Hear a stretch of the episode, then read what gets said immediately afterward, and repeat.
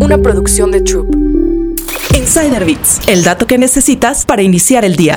Cinco maneras en que las empresas pueden manejar los conflictos en el trabajo. Nadie es monedita de oro y los pleitos en la oficina parecieran ser inevitables. Aquí te contamos cinco maneras diferentes en que las empresas pueden manejar los conflictos en el trabajo.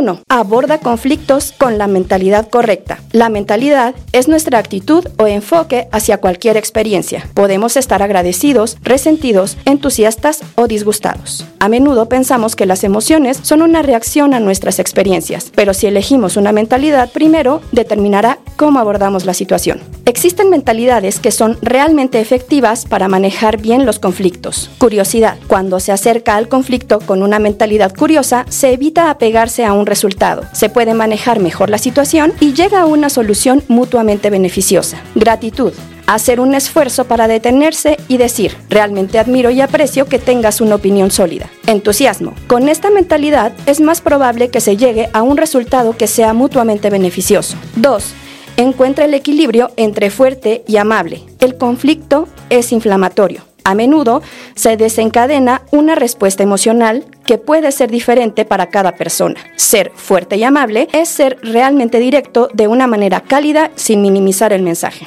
3. No te pongas a la defensiva. A veces sentimos que tenemos que explicar y defender nuestra posición, pero esto se vuelve agotador para las personas que nos están escuchando. Tomarse el tiempo para preguntar a los demás cómo se sienten y por qué es realmente escuchar sus respuestas y ayudar a avanzar a la resolución. 4.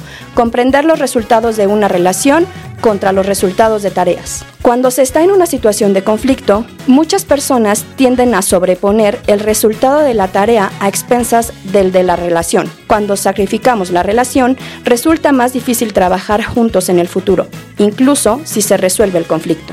5. Afina tus habilidades para escuchar. Todos creemos saber cómo hacerlo y resulta que no es tan simple. De hecho, es una de las habilidades más difíciles. Si bien dedicamos aproximadamente el 60% de nuestro tiempo de nuestra comunicación a escuchar, solo conservamos aproximadamente el 25% de lo que escuchamos. Insider Bits, el dato que necesitas para iniciar el día. Una producción de Troop.